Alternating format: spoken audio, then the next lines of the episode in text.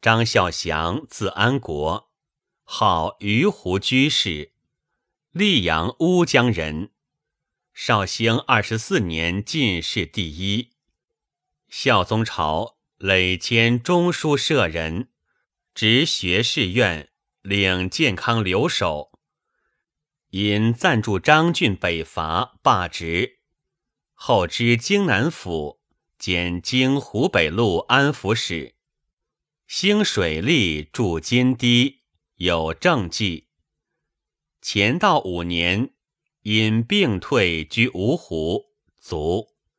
善诗文。公祠，词风豪放，颇有感怀时事之作。清旷飘逸处，酷似东坡。著有《鱼湖居士文集》《鱼湖词》，存词二百二十四首。六州歌头，张孝祥。长怀望断，关塞莽然平。征尘暗，霜风静，巧边声。暗消凝，追想当年事，待天数，非人力。诸寺上弦歌地，一山星。隔水沾香，落日牛羊下，鸥托纵横。看明王消烈，祭火一川明。家故悲鸣，遣人惊。念腰间剑，匣中剑，空哀度，竟何成？时一失，心图壮，遂将陵。渺神经，甘与方怀远。景风岁，且休兵。观盖始分池物，若为情。闻道中原已老，常难忘翠宝泥经。使行人到此，终愤弃田英，有泪如倾。张孝祥的《六州歌头》是南宋初期爱国词的杰作。绍兴三十一年十一月，金主完颜亮举兵突破宋淮河防线，直趋长江北岸，在向采石渡江时，被于允文督水师迎击，大败而走。宋金两军遂夹江东下，完颜亮至扬州为部下所杀。于是金兵退回淮河流域，暂时息战。主战派大臣张俊奉诏由潭州改判建康，兼行宫留守。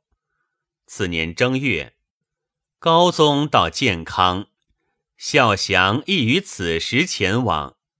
这首词即他在健康留守张俊宴客席上所赋。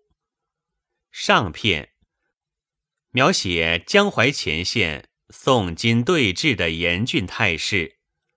长怀二字指出当时的国境线，含有无限感慨。自绍兴十一年十一月，宋与金国合议成。李蒙书约以淮水中流画江，昔日曾是祖国动脉的淮河，就变成边境。这正如后来杨万里初入淮河诗所感叹的：“人到淮河亦不佳，中流以北即天涯。”国境已收缩至此。只剩下半壁江山，极目千里淮河，南岸一线的防御无关塞可守，只是茫茫平野而已。江淮之间征尘暗淡，霜风凄紧，更增战后的悲凉景象。暗消凝一语，揭示出词人的深沉怀抱，黯然神伤。追想当年靖康之变，二帝被掳，宋室南渡，谁时为之？天也，人也？语意分明，而着以待非两字，便觉摇曳生姿。诸四二水流经的山东，是孔子当年讲学的地方，如今也为金人所占。这对于词人来说，怎能不从内心深处激起震惊、痛苦和愤慨呢？自隔水沾香，直贯到歇拍，写隔岸金兵的活动。一水之隔，昔日耕稼之地。已变为游牧之乡，瞻目遍野，日夕吆喝着成群的牛羊回栏。落日句，于本于诗王风《君子于义》。日之夕矣，牛羊下来。更应警觉的是，金兵的哨所纵横，防备严密，尤以烈火照野。凄厉的家鼓可闻，令人惊心动魄。今人南下之心未死，国事仍是可危。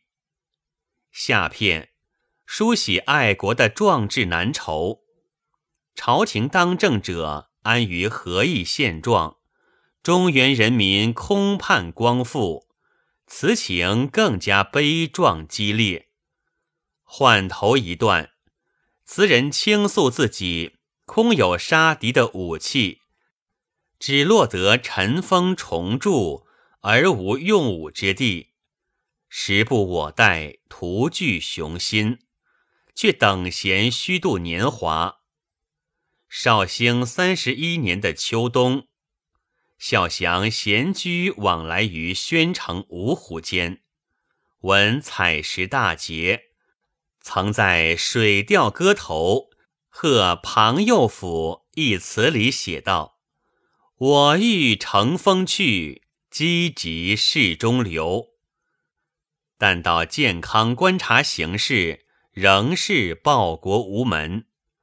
所以秒神经以下一段，愤激的词人把词笔犀利锋芒，直指偏安的小朝廷。汴京渺远，何时光复？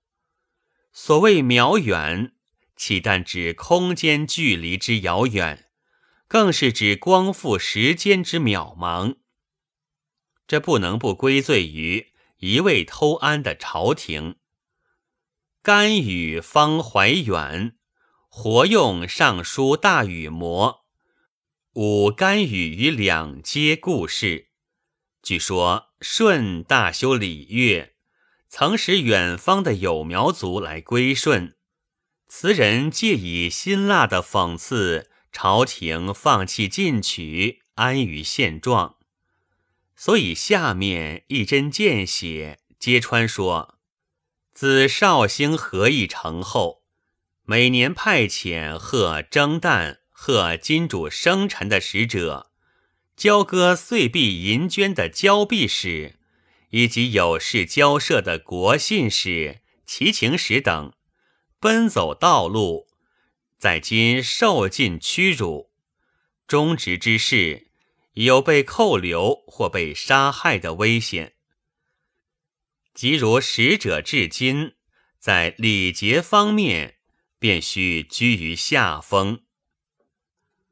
月科《影史》记载，李文之计多可议者，而受书之仪特甚。逆量于平，孝皇以奉亲之故，与雍既定和好，遂亦称叔侄为与国，而此仪尚因循未改，尚常悔之。这就是若为情，何以为情一句的事实背景。诗人所以叹息痛恨者，文道两句写金人统治下的父老同胞，年年盼望王师早日北伐。翠宝泥经，即是以鸟语的车盖和彩旗，是皇帝的仪仗。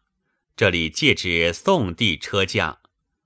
词人的朋友范成大八年后使金，过故都汴京，有周桥一诗。周桥南北是天街，父老年年等驾回。忍泪失声寻使者，几时真有六军来？曾在陕西前线战斗过的陆游，其《秋夜将晓》一诗中也写道：“遗民泪尽胡尘里，难忘王师又一年。”皆可印证，这些爱国诗人词人说到中原父老，真是同声感慨。作者举出中原人民多么向往祖国、殷切盼望恢复的事实，就更深刻地揭露偏安之局是多么违反人民的意愿，更使人感到无比气愤。结尾三句顺势所致，更把出使者的心情写出来。孝祥伯父张绍于建炎三年始金，以不屈被居，留幽燕十五年。任何一位爱国者出使渡淮北去，就必然要为中原大地的长期不能收复。而激起满腔忠愤，为中原人民的年年伤心失望而倾泻出止不住的热泪，使行人到此一句。行人或解作路过之人，亦可通。北宋刘乾、李观两首六州歌头，一咏项羽氏。一咏唐玄宗、杨贵妃事，末皆用此句格。留作遣行人到此，追念痛伤情，胜负难平。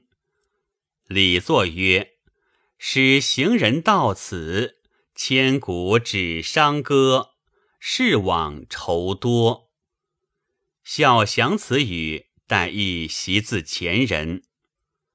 总观全词上下片有各可分为三小段。作者在章法上也颇费意匠经营。宴会的地点在健康。当词人唱出常怀望断，谁能不为之肃然动容？他不让听者停留在淮河为界的痛苦回忆上，紧接着以追想当年事一语，把大家的思想推向北方更广大的备战区，加重其山河破碎之感。这时又突然以隔水沾香提出警告，把众兵的注意力再引回到。胡尔打为图塘北，烟火穹庐一江阁的现实中来，一片之内波澜迭起。